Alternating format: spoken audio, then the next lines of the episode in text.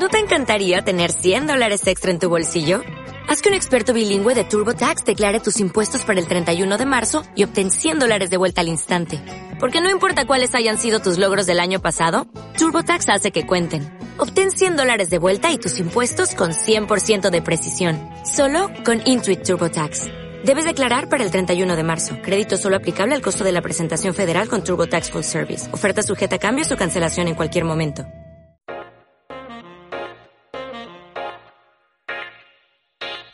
Querida Universidad, un podcast de Álvaro González.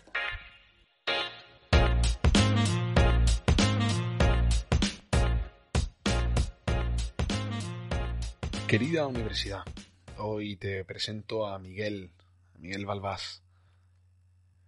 Eh, Miguel, que, que, no es más que un, que un gran amigo, también, también ha sido compañero de universidad. Y además lo ha sido por partida doble.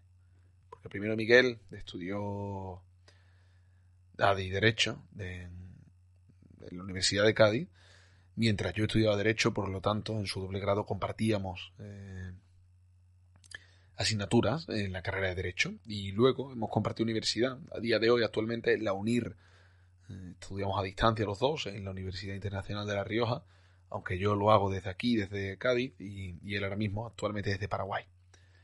La verdad es que, bueno, Miguel creo que es un ejemplo a seguir de, para muchas personas, para mí en especial, sobre todo por, por cómo es alguien que ha ido currándose su, su vida laboral eh, desde cero y, y por sí mismo y creo que es una creo que es una bonita charla y una charla muy importante porque seguramente hay mucha gente que no encuentra qué es lo que quiere estudiar o, o qué es lo que le llama más la atención y quiere entrar al mercado laboral directamente. Y es por eso que, hemos titulado este episodio con Miguel eh, como estudiar o trabajar. Y, y me parece algo muy interesante porque no todo el mundo tiene por qué estudiar y es algo que también desde el podcast quiero, quiero enseñaros un poco, quiero que os deis cuenta que no hace falta martirizarse por esa especie de titulitis que hay en España y que hay salida. Porque si Miguel lo ha hecho, que realmente podríamos decir que es un que cualquier persona, pues tú también puedes. No, no veo por qué no. Y, y ya os digo que esto es un repaso un poco a, a, todas las dudas que tengo sobre, sobre Miguel, que es amigo mío de mi pandilla de toda la vida. Y, y, y ya os digo que, bueno, pasamos desde, desde la facultad hasta Escocia, pues, pasando por Barcelona, Madrid, Taiwán y, y, Paraguay, que es donde está ahora mismo. Así que, sin más dilación, os dejo con el episodio número 40, eh, por el cual quiero agradeceros eh, todo lo que estáis haciendo y que esto pueda seguir adelante, teniendo ya 40 episodios, hablando con Miguel Balbás sobre estudiar o trabajar. Lo de que apoyéis el podcast ya os lo dejo por si acaso está en las notas, en la descripción. Que bueno, que lo mismo me voy a Andorra, como le digo a Miguel durante, durante el episodio, o lo mismo no y me compro un paquete de pipas. Ya veré. Pero oye, que lo disfrutéis. Miguel, ¿qué tal? ¿Cómo estás? Muy bien, ¿tú qué tal? Pues, pues bien, tío. La verdad es que ahora va tranquilo porque llevamos... Yo la primera conexión que he tenido contigo ha sido a las 11 y, y, bueno, esto a lo mejor le quita, no sé si le quita magia o se la, o se la da a, a, to, a esta conversación que vamos a tener, pero es que son las 23.41 y llevamos 41 minutos para conectarnos. Y, y me parece tremendo la que hemos tenido que liar, tío. Así es, así es. Pero bueno, no hemos hablado de, de muchas cosas, así que no creo que afecte al contenido. Espero, a no ser que te, que te quedes dormido tú. No, no, no, no creo, pero afectar no puede afectar porque como yo no te escuchaba a ti y luego tú no me escuchabas a mí, no ha afectado porque no hemos hablado casi nada. Ha sido todo, ha sido todo por, por el chat de cada plataforma que hemos buscado. Pero, pero te iba a preguntar lo primero, ¿qué, ¿qué hora es allí? Porque tú estás en Paraguay y me has dicho, a ver, si te va a quedar dormido. Claro, yo no sé qué hora eh, tienes tú allí. Yo 17.42. Me desperté hoy tarde, o sea que no, no tengo ni ganas de siesta. Tío, fíjate tú que, que yo tenía la duda de decir, no sé qué hora es, no sé si este tío está trabajando, no sé qué, qué está haciendo, pero bueno, me dijiste que estabas libre, digo, aprovechamos. Y aprovechamos además para hablar de algo algo extraño, porque nosotros hemos intentado darle forma a nuestra conversación estos días eh, los que hemos estado hablando para, para grabar. Y, y, yo creo que se la hemos dado, pero también ha sido un poco complicado, ¿no? Es difícil de definir, ¿no? Hay muchos temas que se pueden hablar. Eh, así que bueno, tú dirás. Eh, bueno, lo primero de todo es que nosotros realmente, bueno, uno de los nexos de unión que tiene, que tiene el podcast contigo, bueno, pues al fin y al cabo, y tú conmigo también, es que, es que bueno, tú ahora mismo estás estudiando igual que yo eh, a distancia. Lo que pasa es que todavía no quiero empezar a tocar ese tema. Luego lo vamos a tocar porque con todo, con el tema de la actualidad que estuvimos hablando eh, días atrás, creo que, creo que es por donde más o menos va a ir encaminado esto. Pero pero la primera pregunta que yo te iba a hacer es eh, el por qué. Tío, tú, tú empezaste, bueno, tú y yo hemos compartido también aula en la Facultad de Jerez, porque tú estudiabas ADI Derecho, y yo estudiaba Derecho, por lo tanto, nos encontrábamos en las clases de, de Derecho por las tardes, que además lo estaba recordando hoy mientras me duchaba, y digo, tío, éramos eh, unos niños muy, muy, muy pequeños, o sea, yo me recuerdo muy niño con, en comparación a, a día de hoy, y tampoco creo que haya pasado tanto, tanto tiempo. No sé, tú... Niños ratas éramos. La verdad es que sí, ¿eh? Éramos un poquito niños ratas, tío. Y, y, no sé, tú... ¿Tú por qué elegiste esa carrera? Tengo, tengo esa duda ahora, no sé, me, me ha salido. Pues justo estaba escuchando antes el podcast con, con Edu, el de análisis económico, y hablabais del tema de las notas de corte y demás, y era un poco lo que comentaba él. O sea, yo tenía muy buena nota en selectividad, y ADE y Derecho, pues era, era el primer año que había ADE y Derecho en la UCA, el doble grado, en la Universidad de Cádiz. Entonces yo con esa nota, pues pensaba, no me voy a meter en una carrera de 5, voy a ver cuáles son las que más notas requieren. Y ADE y Derecho era la más alta de, pues de la parte que no era técnica, por así decirlo, de los que no habían estudiado ni biología, ni física, ni la parte más matemática. Y ahí me metí. Y ese fue el, principal motivo. Tampoco, tampoco es que tuviera yo mucha idea de, de, lo que quería hacer con mi vida, pero bueno, sí que tema relacionado con económicas y tal, mundo empresa, pues era donde, donde pensaba estudiar. Es que, claro, al final es, complicado, tío. Yo, yo siempre sigo diciendo que, que a día de hoy es, es, bastante jodido el poder encontrar algo que te guste y sobre todo elegirlo a una edad tan temprana y sobre todo el, el supuesto valor que tienen la, las notas de corte, porque, porque una vez en el episodio de medicina hablaba con, con Jorge, que no sé si lo conoces, Jorge López, yo creo que sí, que lo tienes que conocer.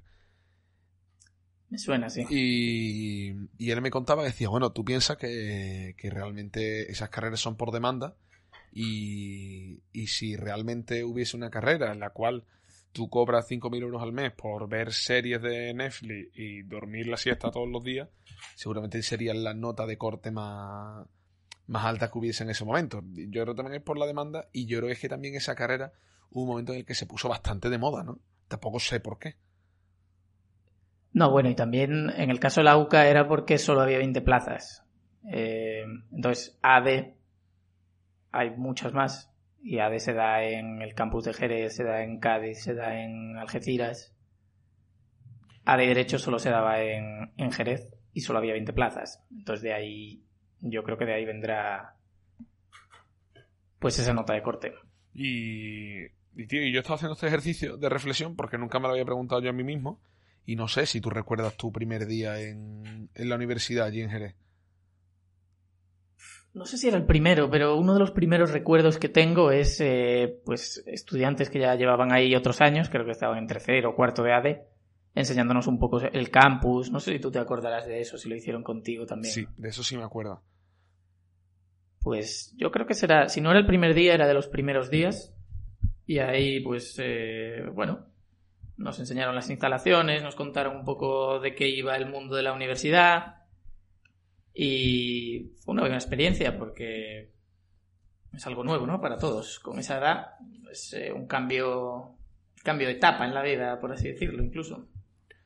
Y es que además eh, me pasaba que cuando estaba pensando, lo digo, me acuerdo de cómo me enseñaron en la universidad, pero en cambio no me acuerdo de mi primer día dando clase en, en la universidad, no recuerdo, no sé, eh, a cada uno que le he preguntado, tiene, se acuerda perfectamente de, de lo que le pasó, esto, lo otro. Yo, me da pena, pero no me acuerdo de nada. Pero es verdad que yo creo que íbamos todos, y además nosotros que coincidimos, sobre todo durante el primer año, luego ya no, nos separamos por, por cosas de la vida, pero, pero nos fuimos separando. Pero, pero no sé si tú las expectativas que tenías de la universidad luego se, para ti se hicieron realidad o, o te defraudó a lo mejor el formato, no lo sé. Eh, pues te diría que tampoco esperaba nada en concreto porque no sabía lo que era. Pero sí que es cierto que el grado de ADE y Derecho en la, en la UCA era un poco difícil de llevar, porque teníamos por la mañana ADE, por la tarde Derecho, y luego si, por ejemplo, si tú estudias ADE, creo que son cinco asignaturas por cuatrimestre, 10 por año, entonces nosotros en vez de tener 5 teníamos 6 y lo que hacíamos era hacer 3 de ADE y 3 de Derecho. Entonces era por la mañana estudiar ADE, por la tarde estudiar Derecho, pero luego tenías unos unos bloques en medio, unos espacios de tiempo, a lo mejor estudiabas ADE de 9 a 12 de la mañana en Jerez y luego hasta las 5 de la tarde no volvías a tener clase. Entonces, claro, si tú eras de Cádiz te tenías que meter 45 minutos de tren para ir allá por la mañana, luego estabas tirado allí en la universidad durante todo el día para a lo mejor tener una o dos horas de derecho. Entonces eran, eran, fueron años donde a veces estabas de 9 a 9 allí en Jerez para luego estar, pues no sé, con, con tres asignaturas. Eh, entonces desgastaba bastante eso. Luego, claro, nosotros íbamos a clase con los estudiantes de A de normal, e íbamos a derecho con, con, los estudiantes de derecho normal, entonces muchas veces, muchas veces había problemas de coordinación con temas de exámenes que nos coincidían con otras cosas. Entonces fue un poco, yo, yo supongo que ahora estará mejor, pero nosotros fuimos la primera generación y, y yo lo noté, que éramos la primera. O sea, había ahí fallitos que incomodaban. Claro, erais el, el, conejillo de India totalmente. O sea, yo recuerdo eso de, estar todo el día moviendo cosas por los dichosos. Eh, no sé ni cuántos erais, eso. Me habéis dicho antes 12 o 20, no me acuerdo que. 20, que 20, 20. Y decíamos, por, por estos tíos, ¿sabes? Que, que hay que ir cambiando cosas todo el rato. Pero, pero en cambio sí que una de las cosas que más recuerdo es el, el pasar tiempo en, en clase y sobre todo me acuerdo, yo no sé si tú te acordarás, tío, lo estaba pensando ahora de que había dos tipos de... Había dos tipos de... de mesas en nuestra, en nuestra aula. Estaban las mesas las mesas que, eran planas, que tenían sillas normales y corrientes, y luego las estas típicas mesas, ¿no? Que van de, de forma descendente, eh, o incluso diríamos forma anfiteatro, sí, yo creo que es anfiteatro la palabra cuando, cuando estás allí en, en la universidad. Y yo recuerdo siempre estar nosotros sentados en las sillas de adelante. O sea, en primera fila. No, te digo en las sillas de adelante en las que, en las que las mesas eran, eran planas y no eran de las que tú tenías que acercártelas. No sé si te acuerdas o no. Ah, o sea, la, las que no estaban en cuesta, exacto, ¿no? Exacto, en... Nosotros estábamos en llano. Sí, o sea, yo creo que estuvimos en, muchas, en muchas mesas. Yo, yo, recuerdo haber estado en la parte, en las, en las mesas planas y luego también en las que estaban en escalera. En, las que estaban en escalera no tanto. Al final son clases grandes y depende de lo que quieras hacer. Si vas a ir a pasártelo bien, pues igual te sientas en la parte de atrás. Tienes ahí un poco más de clandestinidad y, y el profesor te ve menos. Si quieres eh, pues coger apuntes o atender y tal, pues seguramente será mejor ponerte al principio. ¿Y, ¿Y, tú qué crees realmente? que Porque bueno, luego hablaremos de que tú al final, eh, justo a ti derecho, eh, dejaste de hacerlo allí en, en, la universidad, pero no sé tampoco cómo te lo fuiste planteando poco a poco el ir, el ir dejando la carrera, porque tampoco sé si lo hemos hablado alguna vez. Pues bueno, tú al final te fuiste de Erasmus a, a Edimburgo, que, que de hecho fue nuestra, decir la primera, pero no fue nuestra, fue nuestro segundo viaje, creo yo, eh, yéndonos, el mío fue el primero, el vuestro era el, segundo y el de muchos, porque primero fuisteis a, Hamburgo, pero me acuerdo de eso. No sé si tú ya en Edimburgo, eh, al comparar un tipo de, enseñanza con otra, dijiste, oye, lo mismo no sé si, si a mí esto me va, me va a rentar en el, en el futuro seguir o no, por las aspiraciones vitales que tengo. Realmente fue, fue un proceso largo. O sea, yo diría, yo ahora cuando lo reflexiono, diría que al principio, cuando empecé a estudiar, yo tenía una enfermedad que seguramente tenga mucha gente, que es la titulitis. Em, entonces, eh, yo, yo pensaba que cuantos más títulos tuvieras, iba a ser mejor. Ibas a tener mejores trabajos, mejores sueldos, una mejor progresión laboral, etcétera. Entonces me metí en el doble grado, el segundo año me metí también en otros cursos online para, seguir coleccionando títulos y demás.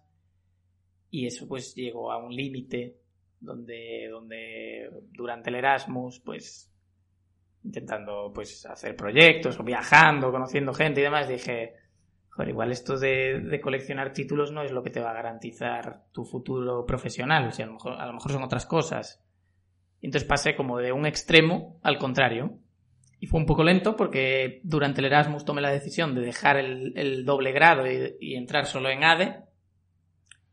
Pero ya después, al año siguiente, ya me rebelé por completo y ya dejé, hice un parón con ADE también durante, pues no sé si dos o tres años. Mm, yo me acuerdo que el, que el siguiente año en el que lo estaba en Barcelona, ¿no? si no me equivoco. Sí. Y... Sí, eso ya fue, eso ya fue, o sea, el, el, Erasmus fue como el descubrimiento de viajar y, bueno, conocer lugares, conocer gente y demás. Y ya de ahí dije, bueno, no puedo volver a, a casa con, con, mis padres, eh, quiero seguir conociendo sitios. Y después del Erasmus eché la beca Seneca e hice unas prácticas allí en Barcelona y ahí estuve un semestre, pero ya después de ahí ya no me volví a matricular. Y, tío, yo no sé realmente, para empezar, no sé cómo se lo, se lo dices a tus padres y también yo creo que es algo complicado, ¿no? Porque me imagino que, que al final nuestros padres, que son de una generación en la cual eso, ¿no?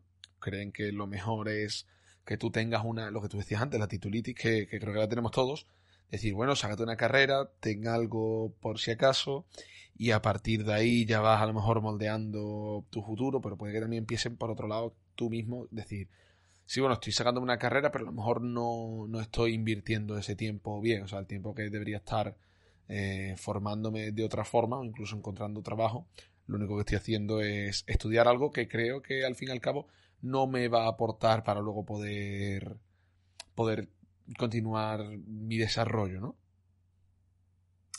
Sí, o sea, yo creo, igual aquí patino, ¿eh? pero hay gente que dice que, por ejemplo, una de las diferencias de España con, pues, con Alemania o con otros países es que en esos países se fomenta más la formación profesional, la titulación media y demás, y ese tipo de cosas. Y en España parece que todo el mundo tiene que tener una carrera.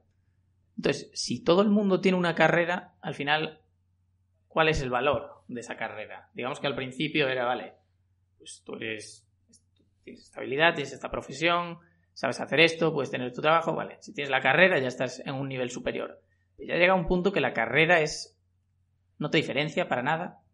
Puede haber casos donde incluso el máster no te diferencia para nada. Eh, hablo de, de, la parte económica. Yo sé que ingeniería y tal están los másters que, bueno, que, para llevar algunos proyectos o firmar cosas son un requisito. Pero esa era un poco la idea. O sea, al final, ¿qué me va a aportar? Yo, yo veía asignaturas que eran muy parecidas entre sí. Entonces digo yo, joder, yo donde voy a aprender es trabajando, más que, que sacándome un título. Entonces luego está la pregunta de, ¿puedes trabajar sin un título? ¿A qué trabajos puedes acceder? Etcétera. Pero bueno, esa era un poco la mentalidad que tenía en ese momento y por lo que decidí, pues, eh, pausar mis estudios por unos años. Ya no me acuerdo la pregunta que me habías hecho, no sé si, si me he perdido un poco. No, yo creo que también me perdí yo mismo en la, en la propia pregunta, que sobre todo era el hecho de, de cómo pensaste en decírselo a, a tus padres, porque me imagino que es eso, que sería algo complicado, ¿no? Yo creo que, que para cualquier que para cualquier padre, para cualquier madre es como súper yo creo que en parte muchas veces es algo casi decepcionante, ¿no? Decir, bueno, me he hecho como las ilusiones de eso, de, de, pensar muy como se pensaba antaño, de, de, eso de, bueno, tienes la carrera y luego haz lo que quieras, que es de lo que hablábamos de hecho antes, y, y, a lo mejor el hecho de tener que decirles eso, que al final quieras o no es, es un palo para ellos, también para ti tiene que ser, tiene que ser un poco complicado. Sí, o sea, no fue, no fue fácil. De hecho, hubo muchas discusiones, muchas peleas y demás.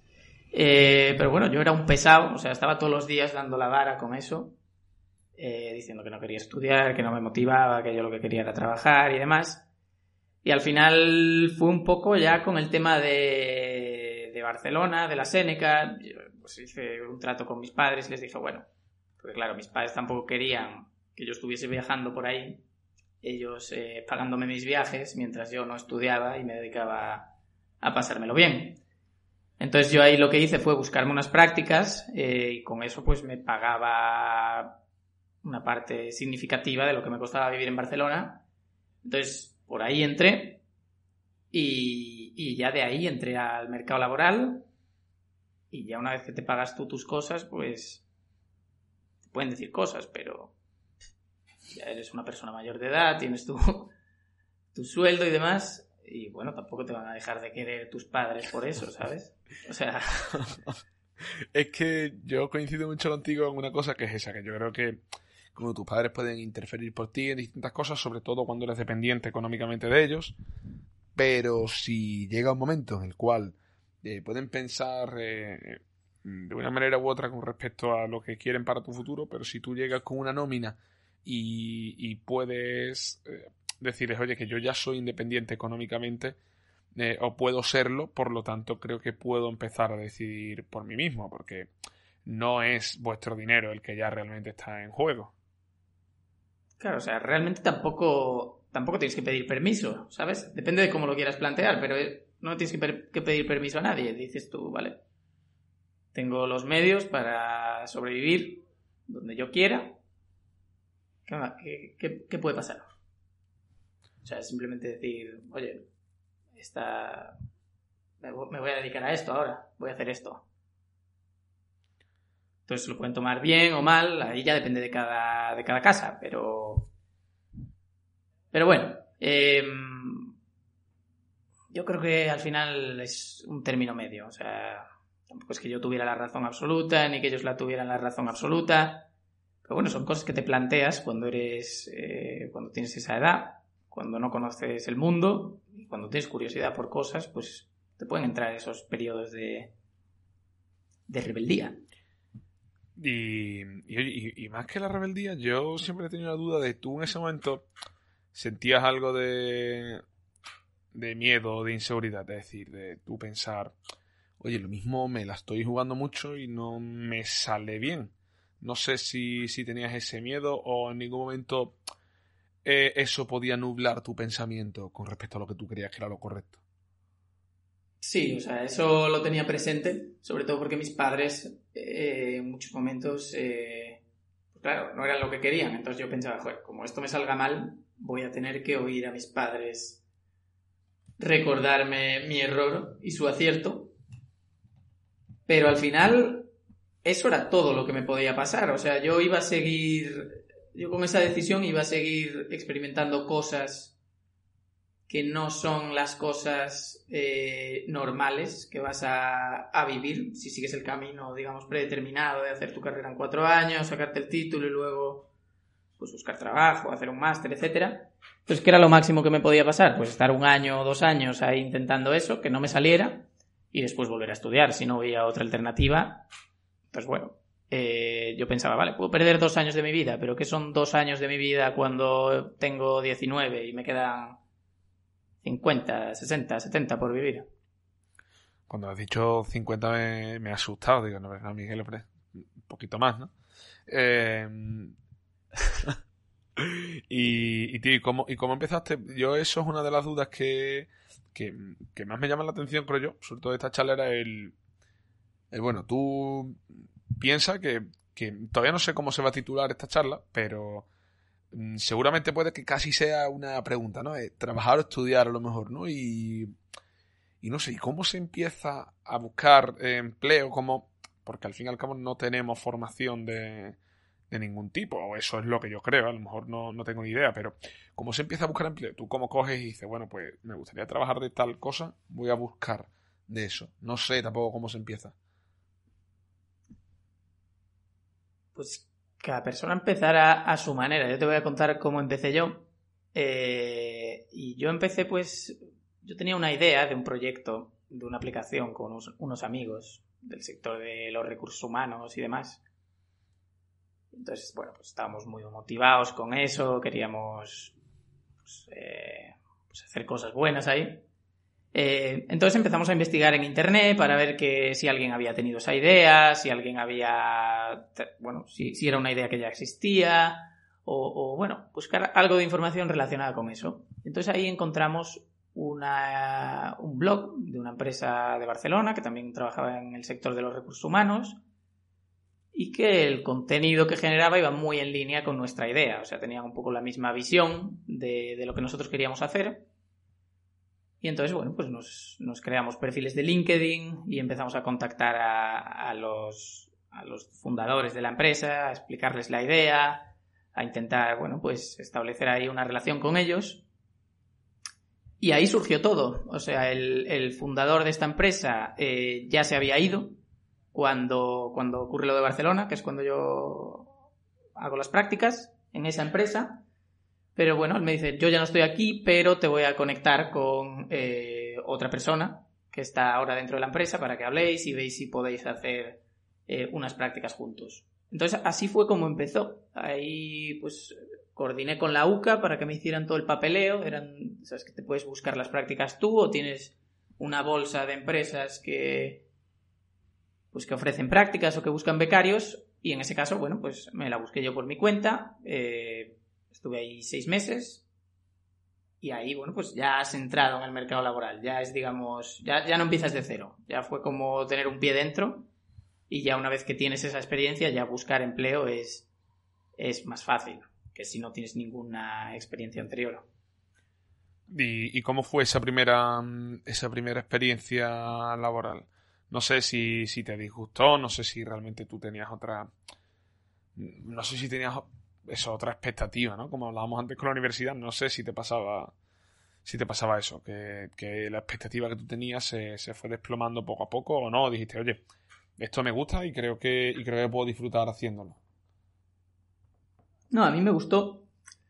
Me gustó porque sobre todo de las prácticas que veía eh, que se nos ofrecían de acuerdos que tenía la universidad con, con, empresas, eran empresas muy, muy poco atractivas para mí. O sea, eran empresas muy tradicionales, muy...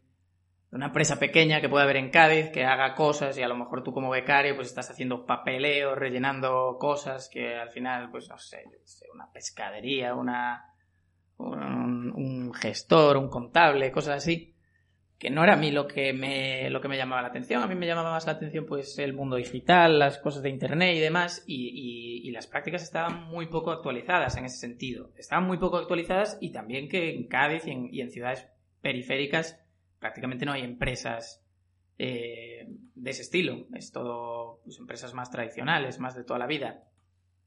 Entonces, eh, estoy contento, o sea, me gustó esa experiencia y diría que el ser, ¿cómo lo explico? El ser proactivo o el tener una dirección, el saber a dónde quieres ir con tus prácticas, dónde quieres trabajar, sobre qué cosas quieres aprender, eh, en qué ámbito te quieres desarrollar, yo creo que eso es importante y eso ayuda mucho en contraposición a voy a entrar en esta lista que me ha dado la universidad de prácticas que hay disponibles y a ver si me cogen.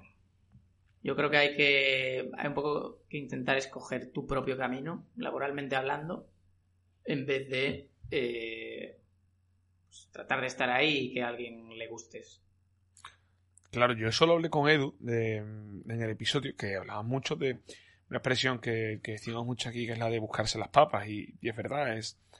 Yo creo que el simple hecho de, de, moverte, y a mí, por ejemplo, es algo que el, que el podcast me ha ayudado mucho, es a, a moverte, a empezar a, escribir correos de, una forma formal, el, contactar con gente que te digan que sí, que te digan que no, el, el agendar cosas, al final quieras o no, creo que es lo que te va eh, formando. Y yo, a raíz de eso, también me he ido dando cuenta que tanto ahí como en las prácticas de la universidad he aprendido más. Mira que mis prácticas han sido muy cortas y fueron de, de 15 días, si no me equivoco, las primeras. Y, y yo decía, bueno, es que en 15 días he aprendido más derecho que en todos los años que llevo en la carrera.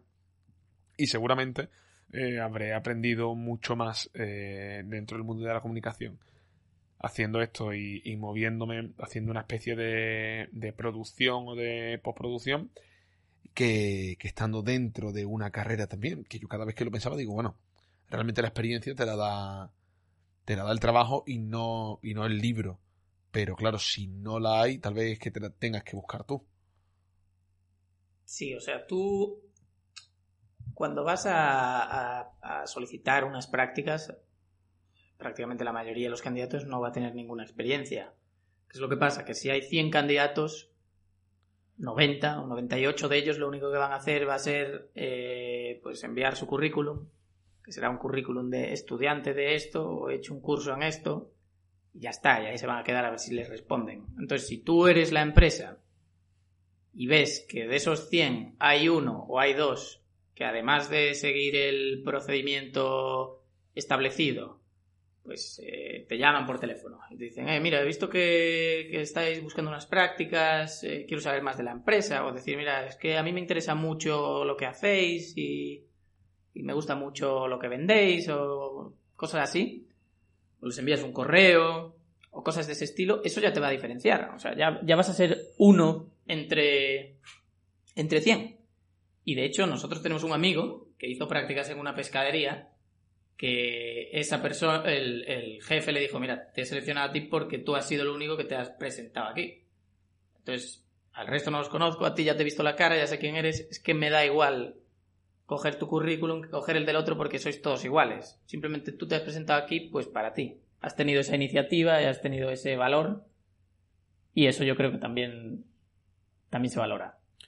Es que, mira, hablaba además también con Edu y, decía que odio la palabra marca personal porque creo que, nos lleva a, a, ciertos, a ciertos personajes de LinkedIn que, que tú y yo conocemos que, que tal vez te quieran vender ese tipo de cosas, ¿no? Como, como el santo grial y, no lo veo así, pero sí que creo que es importante diferenciarse y es lo que, y es lo que hablábamos y, y decir, oye, que diferenciarse es eso, diferenciarse no es el, el tener una startup o, o el haber inventado la penicilina, sino que puede ser simplemente personarte, el contactar tú en vez de contactar con la, desde la universidad, es decir, en vez de hablar desde el portal, lo que hablamos, escribir un correo, no sé.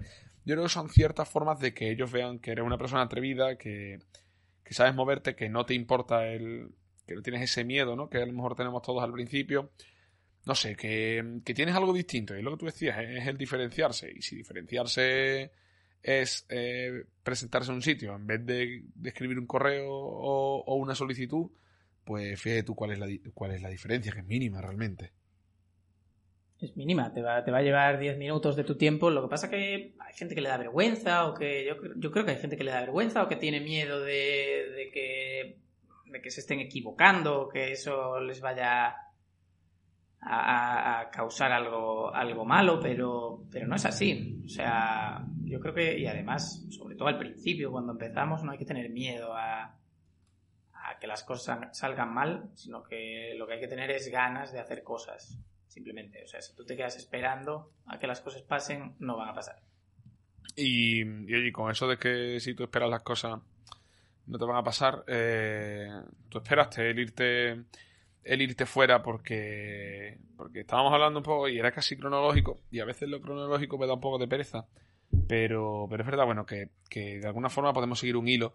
Yo recuerdo que tu siguiente tu siguiente destino, ¿no? Digamos, eh, bueno, después de Barcelona fue, fue Madrid, si no me equivoco, pero, pero tú estando en Madrid, ¿no? En una, en una empresa y realmente estabas medio sentado, no sé, desde ahí ya te picaba a ti la curiosidad de, Asia, que es de lo que quería hablar ahora contigo. No sé si, si en un momento a ti ya te, te llamaba Asia de la forma que, que tú luego, bueno, pues has ido a, buscarte allí, allí la vida, que no estás ahora mismo allí, bueno, y la gente dirá, en este rango de, tiempo Miguel ha viajado más que el talgo, ¿sabes lo que te digo? Pero, pero no sé, no sé, eh, tú te fuiste a Madrid y empezaste a trabajar allí otra vez, por lo tanto, no es que hayas tenido suerte en el ámbito laboral, sino sería más bien éxito, porque luego vuelves a buscarte la vida en otro sitio y, puedes hacerlo. Bueno, a ver, siempre es. Eh, siempre hay algo de suerte, ¿no? Eh, en que el reclutador te llame y tener una llamada con él y que te escojan a ti frente a escoger a, otro. Siempre hay algo de suerte, pero bueno. Eh, hay que intentarlo, al menos. Pero sí, o sea, yo estaba en Barcelona, terminé las prácticas, eh, luego los, con los que estábamos haciendo este proyecto, esta aplicación, estaban en Madrid, entonces yo fui allí a Madrid. Eh, pero bueno, ahí ya nos dimos cuenta que eso no, tenía mucho futuro. Eh, y entonces, claro, yo ya había oficialmente roto con, la universidad, un poco con, con el plan ideal de mis padres y demás, y yo tenía que yo tenía que, comer en Madrid, yo tenía que vivir. Entonces, eh, bueno, pues empecé a buscar trabajos y uno de los primeros trabajos que hice fue eh, eh, teleoperador. Esta gente que te llama al móvil cinco veces al día. los que pues o les colgamos o no les cogemos el teléfono o insultamos, pues ahí estuve unas semanas. Que esos no son trabajos, digamos, donde donde miren mucho el currículum o donde, bueno, donde sea, donde haya muchos requisitos para entrar, sino que es un poco, bueno, pues trabajos de poca cualificación, relativamente fáciles, y hay, hay bastantes. Lo que pasa es que son duros porque el sueldo no es muy alto eh, y es muy, muy agotador. O sea, nosotros teníamos unos auriculares eh, y el sistema del ordenador nos ponía on, y entonces nosotros no hacíamos las llamadas, sino que automáticamente se iban haciendo las llamadas a números aleatorios. Entonces ahí tú ya tenías que decir, eh, Manuel, te llamo porque esta promoción que tengo, tal, ya que me has llamado cinco veces en esta semana, hasta luego, tal. Entonces te tienes que acostumbrar a que, a que te insulten, a que te rechacen, a que te digan que no todo el tiempo. Eh, y ahí fue, digamos, donde ese fue como el siguiente trabajo que tuve pero no me gustaba, entonces seguí buscando y ya de ahí fue cuando, como dices tú, eh, estuve en Madrid en otra empresa eh, durante un año y pico. Y lo de Asia viene un poco porque, bueno, yo hablaba inglés, o sea, estuve en Escocia, Erasmus, eh, había hecho otro curso en Irlanda, más de pequeño. Entonces era como, vale, yo en esa empresa en la que estaba en Madrid la gente hablaba cuatro idiomas, seis idiomas, hablaban italiano, francés, español, inglés, Nadie hablaba chino. Me dio por estudiar chino. Era la lengua más hablada del mundo. Me parecía complicado. Me parecía, no sé, interesante. Otra escritura y tal. Algo diferente a lo que fue aprender inglés.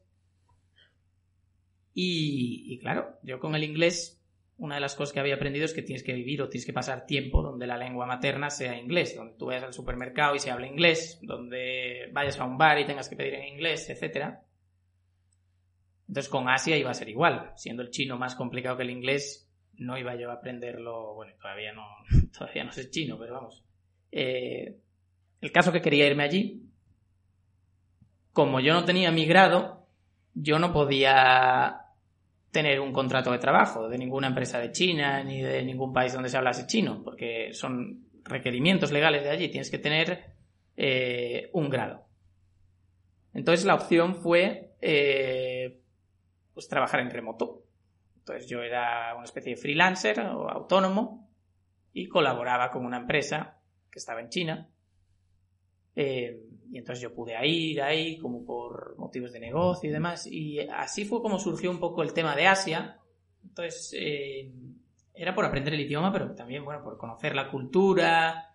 Eh, yo creía que era pues una de las culturas más distintas a lo que puede ser la cultura española. Entonces iba a ser un choque, un choque importante y yo tenía ganas de cosas así. Ya había estado en otros países, había estado en ciudades y era como que quería más. Y así fue como surgió un poco la historia de, Asia. Y, tío, además todo esto fue antes del COVID, mucho antes, de hecho, creo yo. Y, y te iba a preguntar, porque además lo hemos estado hablando estos días, eh, el hecho de que a día de hoy ya no solo puede que, que haya más oferta de trabajo, ¿no? Como estábamos hablando un poco antes, de, bueno, que puede haber trabajos peores o mejores, incluso eso, remunerados, pero Pero hablábamos del trabajo remoto, que, que es algo que ahora mismo se ve como muy de moda, ¿no? Y muy al día, pero no sé si, si en aquella época, o sea, tú lo empiezas a realizar, no sé si estaba tan al uso. Me imagino que sí en otros, en otros países, pero en España yo desde luego nunca lo, lo noté implantado. Y al fin y al cabo también es otra, es otra forma de salir al mercado laboral, ¿no? Todo, todo este tema que hemos estado leyendo últimamente y de lo que hablábamos nosotros, de, de los nómadas digitales, el, el, poder estar en un sitio y trabajar para otro, ¿no?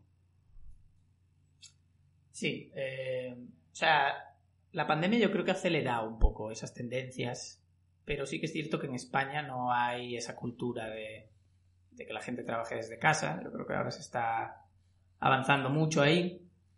El tema de trabajar en remoto depende mucho de, a lo que tú te dediques. Por ejemplo, yo siempre me dediqué al tema de las ventas. No es algo que en España se lleve mucho en tema remoto. Luego hay sectores donde las ventas pasan, eh, son cara a cara, ¿no? Hay pues, eh, ferias en el IFEMA o ferias en Barcelona o eventos, no sé dónde. Ahí conoces a la gente y ahí haces las ventas.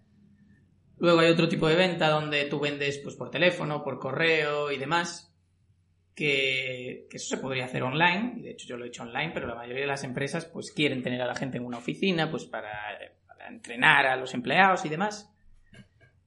Eh, entonces depende mucho del sector, por ejemplo, desarrollador web, diseñador gráfico, eh, gente pues, que se dedique a temas de marketing digital y eso, sí que es algo que, permite más ¿no? el trabajo remoto. Pero bueno, es algo que, que, está creciendo. E incluso ahora hay empresas que ya son 100% remotas. O sea, no hay oficina, no hay. No hay nada. A lo mejor se reúnen una vez al año, pero luego es todo.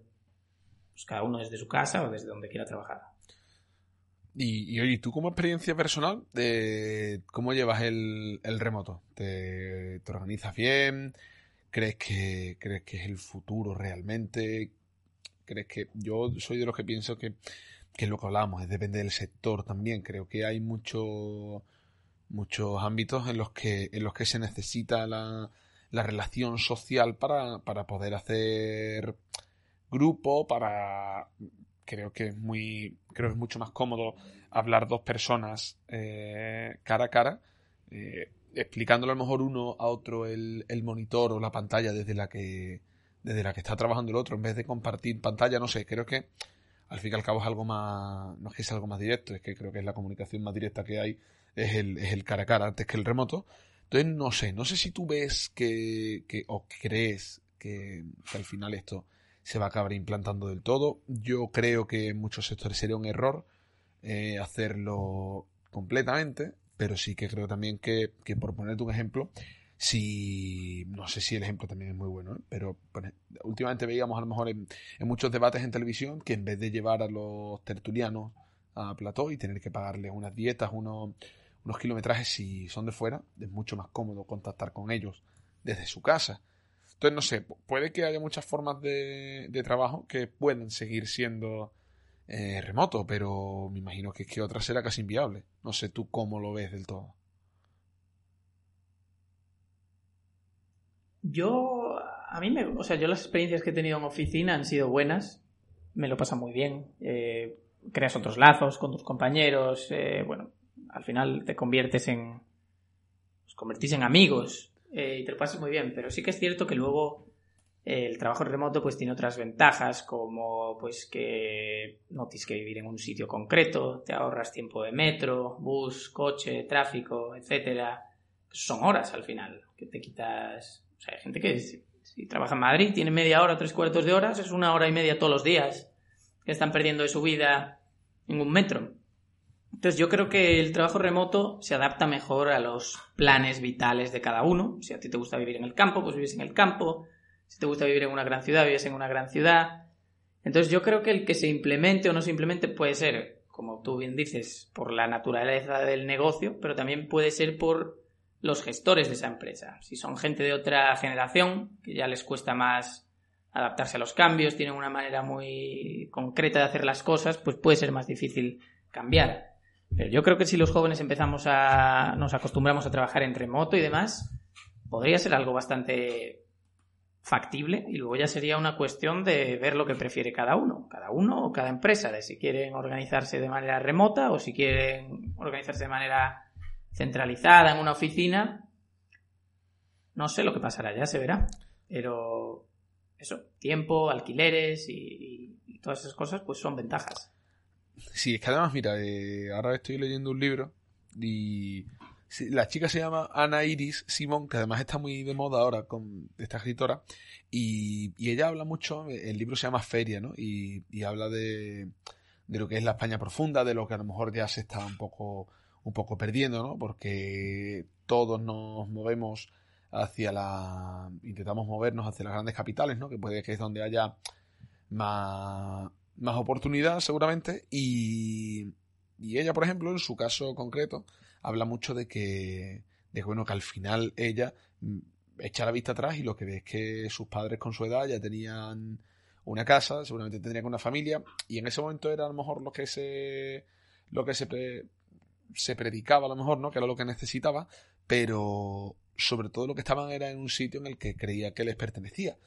Y es que yo creo que hay mucha gente, y yo creo que a amigos nuestros les ha pasado también, que, que se han ido a Madrid a trabajar y y yo creo que muchas veces que, vemos Madrid como la tierra prometida, ¿sabes? Y, al final llegas y yo creo que es un poco el, bofetón de realidad, de que puede que, tu salario no se pueda compaginar con, una vida más o menos ociosa, no sé, y, como que al final la gente con el teletrabajo se ha vuelto a su a sus ciudades de origen en, en la gran mayoría, y a lo mejor han dicho, oye, pues un sitio como aquí, como Cádiz, el, el vivir en, un sitio así, ¿no? Con, el clima, con la gente, sobre todo con tus raíces, ¿no? Que yo creo que, al final muchas veces no nos atrapan y, nos hacen volver. Estoy trabajando de lo mío, ¿no? En la misma empresa en la que, en la que estaba. Mi trabajo es eficiente, yo creo que es lo primordial para una empresa. Y lo puedo hacer desde, desde donde quiera. Y creo que en ese sentido sí que la gente está, está queriendo buscar ese tipo de oportunidades. El, el poder vivir en otros lados y, sobre todo viendo que es posible, ¿no? Y, que al fin y al cabo el trabajo sale. Sí, o sea, hoy en día con los programas que hay en Internet puedes coordinar con tus compañeros sin ningún tipo de problema. Eh, y sí, o sea, al final yo creo que un trabajo también tiene que estar o hay que aspirar a tener un trabajo que no vaya en contra de tu plan de vida. Eh, o sea, que, se adapte todo lo que, todo lo que, todo lo posible a lo, a como tú proyectes tu vida. Entonces, si tú quieres vivir en Cádiz, pues poder vivir en Cádiz. Si quieres vivir eh, viajando y moviéndote por ahí, pues poder hacerlo también. Si quieres vivir en otra ciudad, pues en otra ciudad. Entonces yo creo que eso... Yo creo que si los empleados están felices, al final harán un mejor trabajo, serán más productivos y todo el mundo estará más contento. Claro. Entonces yo, yo, creo, yo, yo creo que es una buena cosa el tema de este tema. Sí, yo creo que sí. Yo creo que lo único que queda es lo que hablamos el otro día, el regular el tema de lo de los nómadas digitales, ¿no? Que al final es eso, el, el tú poder trabajar desde donde tú quieras, pero dónde tienes que, que pagar esos impuestos depende del sitio que vivas, depende de tu nacionalidad. Es complicado. Y tampoco quiero entrar del todo porque luego a nosotros, los creadores de contenido, es broma, eh, nos dan mucha traña. Y, no, pero, pero no sé, tú, por ejemplo, eh, decides irte a, Paraguay y realmente la base de tu empresa, que yo creo que eso es algo que no sé, dónde está, está situada, en la, donde estés trabajando ahora mismo. ¿Dónde supuestamente eh, está situada esa persona jurídica, digamos? Eh o sea, la persona jurídica soy yo porque estoy como autónomo. Entonces, hasta ahora eh, en España. Entonces, luego yo como autónomo, como digamos como empresario individual, pues yo puedo colaborar con empresas de, pues en este caso era pues una que estaba en China, eh, o puede ser de, cualquier país del mundo. Pero, por ejemplo, pues en la empresa de China, pues eh, había entidades pues en China, también había otra en América, entonces, pues es con ellos con los que, con los que haces los contratos y esa es la manera de, de trabajar para, clientes internacionales, por así decirlo. Porque si, si tú quieres tener un, digamos, un contrato un contrato como asalariado, esa empresa internacional tiene que estar registrada en, eh, en ese país, en ese caso en España. Entonces, pues es, es, algo que hace mucha gente. Entonces, si tú colaboras con dos o tres empresas, una está en Estados Unidos, otra está en China, otra está en Italia y otra está en la India, lo, la manera de hacer eso, pues es ser autónomo o, o, o, la forma que sea, dependiendo del país, y facturar a, a esas empresas. Y... Pero yo, mi caso concreto, sí. pues estaba de autónomo en, en España. Claro. Y, y, bueno, al final, entonces estar, o sea, tú estás autónomo, tienes supuestamente tu, eso es lo que hablamos, tu persona jurídica eres tú y bueno, y de lo mejor tienes que, que, pagar tus impuestos en España, pero bueno, tú por ejemplo ahora mismo estás en Paraguay y, y no sé, realmente el sitio en el que tú estés ahora mismo viviendo no depende para nada de, de tu trabajo, ¿no? Es más por por gusto o decisión propia, ¿no?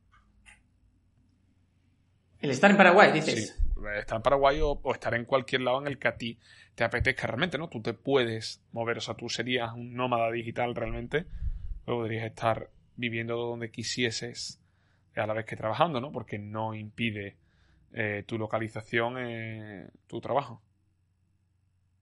Es un poco más complicado que eso, porque tienes que tener en cuenta, o sea, tú eso al final acaba en, dónde tienes tú tu residencia fiscal. Esto está también conectado con temas ahora como el Rubius y tal. Entonces, todo depende de, de, la residencia fiscal. Entonces, hay, depende del país, hay diferentes condiciones para tú convertirte en residente fiscal en ese país. Entonces, te pongo el caso, yo soy español, soy residente fiscal español, soy autónomo español, eh, pero vivo nueve meses al año en Italia, y entonces, como los requisitos de la residencia fiscal son pasar al menos 183 días en el país, para el caso de España o para el caso de Italia, si yo viviese nueve meses en Italia, yo me estaría convirtiendo en residente fiscal italiano. Entonces tendría que pagar los impuestos allí. Entonces, el tema de viajar, eh, pues hay que, hay que tener en cuenta eso. O sea, puedes viajar, pero luego tienes que tener en cuenta los límites para no incurrir en residencias fiscales de otros países. Eh, luego puede haber casos donde a lo mejor tú tengas que pagar impuesto en dos países. Entonces luego España tiene lo que se llama convenios de doble tributación con algunos. Entonces, eh, pues si debiste pagar dos, luego se como que se ajusta eso para que solo pagues en uno. Entonces son muchas cosas, son cosas eh, muy complicadas. Entonces ya depende de cada uno, de cómo se quiera organizar. Lo más fácil, si quieres pagar impuestos en España, pues es pasa seis meses en España, luego tienes otros seis meses menos un día para viajar donde tú quieras. Y, oye, no sé si esto viene mucho a, a cuento, pero te, lo quería preguntar porque te lo he dicho al principio y, no lo había comentado contigo. Estábamos hablando de lo de la titulitis que, que decías que tenías. Bueno, yo creo que tenemos la gran mayoría de, de personas en España. Eh, ¿En qué momento tú decides volver a, estudiar? Porque bueno, lo que estábamos diciendo al principio es que tú y yo somos compañeros de, universidad y, es una universidad online que creo que también en parte puede ser el, futuro, porque creo que, son universidades que están preparadas para, dar ese tipo de servicios, no como por ejemplo creo que una universidad eh, pública la cual tiene que adaptarse eh, a, a, estos métodos, mientras hay gente que ya, que ya está adaptada, ¿no? Con, con respecto al, al hecho de, de, cada vez ser mucho más eh, digitales. Eh, no sé eh, a ciencia cierta por qué tú vuelves otra vez a, estudiar. Creo recordar que era por, por algo de cuando estuviste viviendo en Taiwán, pero no estoy del todo seguro. Sí, o sea, varios motivos, pero bueno, entre ellos está el hecho, lo que te comentaba antes, de que si no tienes un título universitario no puedes eh, no te pueden dar un visado de trabajo en muchos países, sobre todo en Asia.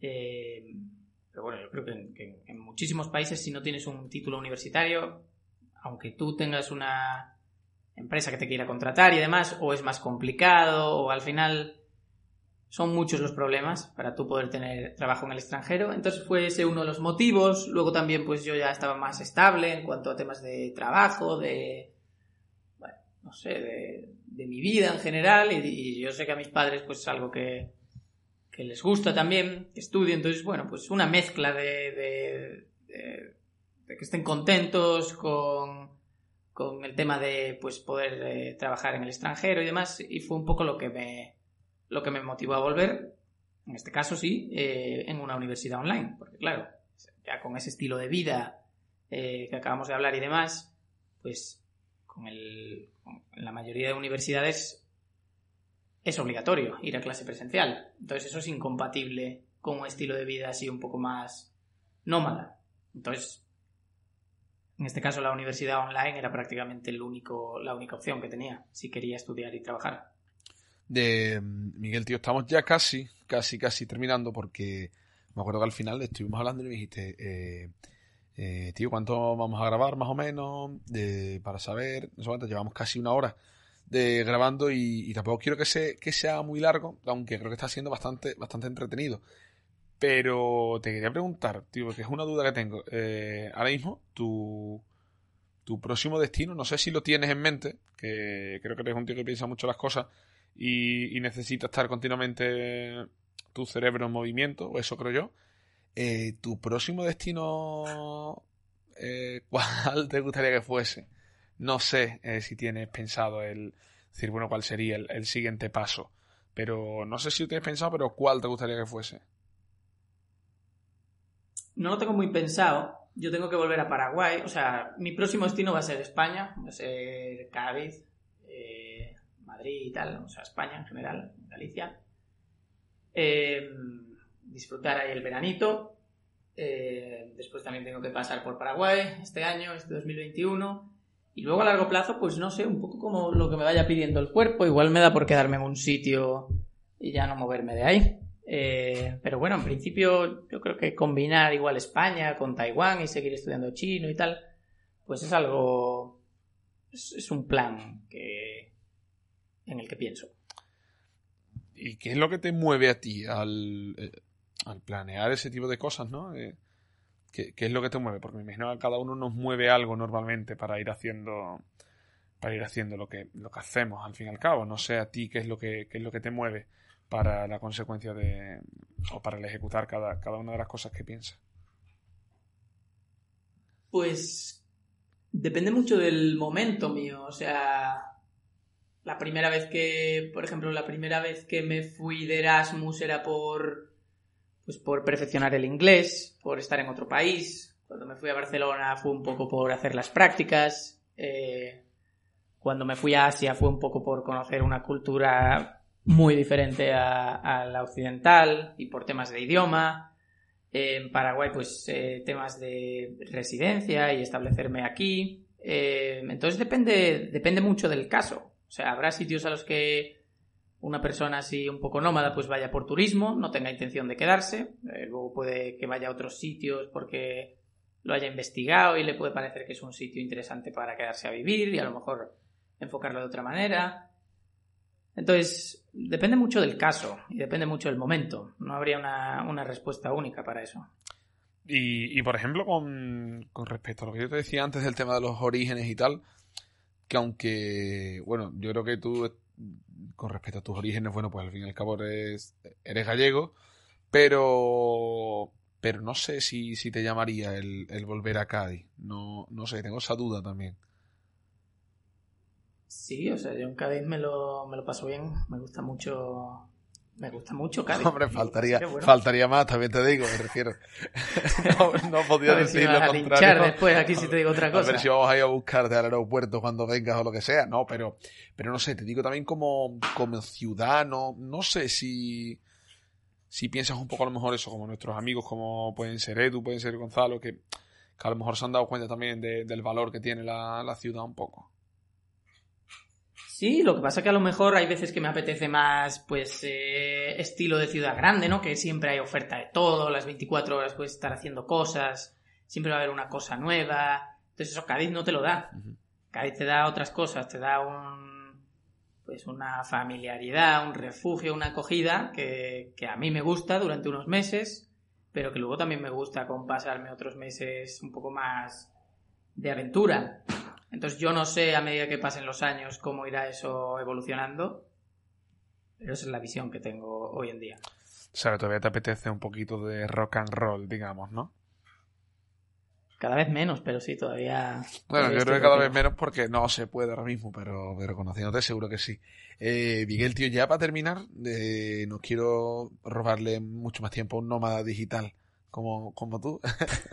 eh, tío, la, yo creo que es la pregunta con, con la que voy a titular la, la, charla y te quería preguntar a ti. Mm, ¿Estudiar o trabajar?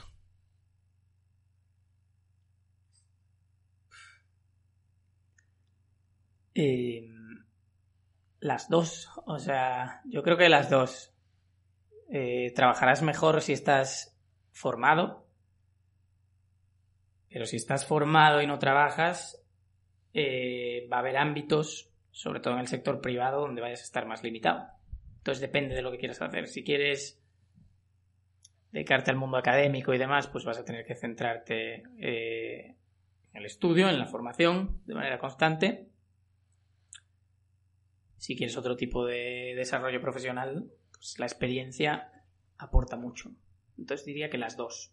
Que las dos no quiere decir eh, estudiar eh, pues un, una carrera o lo que sea, pero hoy en día en Internet se puede aprender de lo que tú quieras. O sea, hay gente que sabe hay gente que con 11 años te hace una página web y un juego y te lo sube a la App Store y te hace algo que es el triple mejor que el Angry Birds. Y a lo mejor ya te digo, igual tienen 13 años y no han pisado la universidad.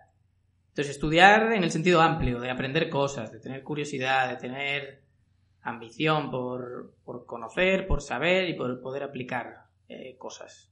Yo creo que, que eso es importante. Pues, Miguel, no lo vamos a dejar aquí.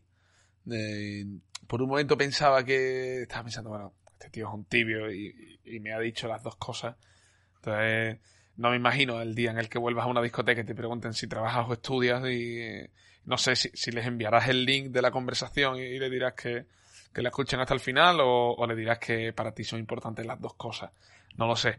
no, ahí, diré, ahí diré que trabajas. Vale. Ten, cuidado porque puede que, si dices que trabajas, lo primero que te pidan sea una copa. O sea que, que ten cuidado a ver si, si vas a tener más copas como, como trabajador que como deportivista, pero. Bueno. Pero bueno, no, sé.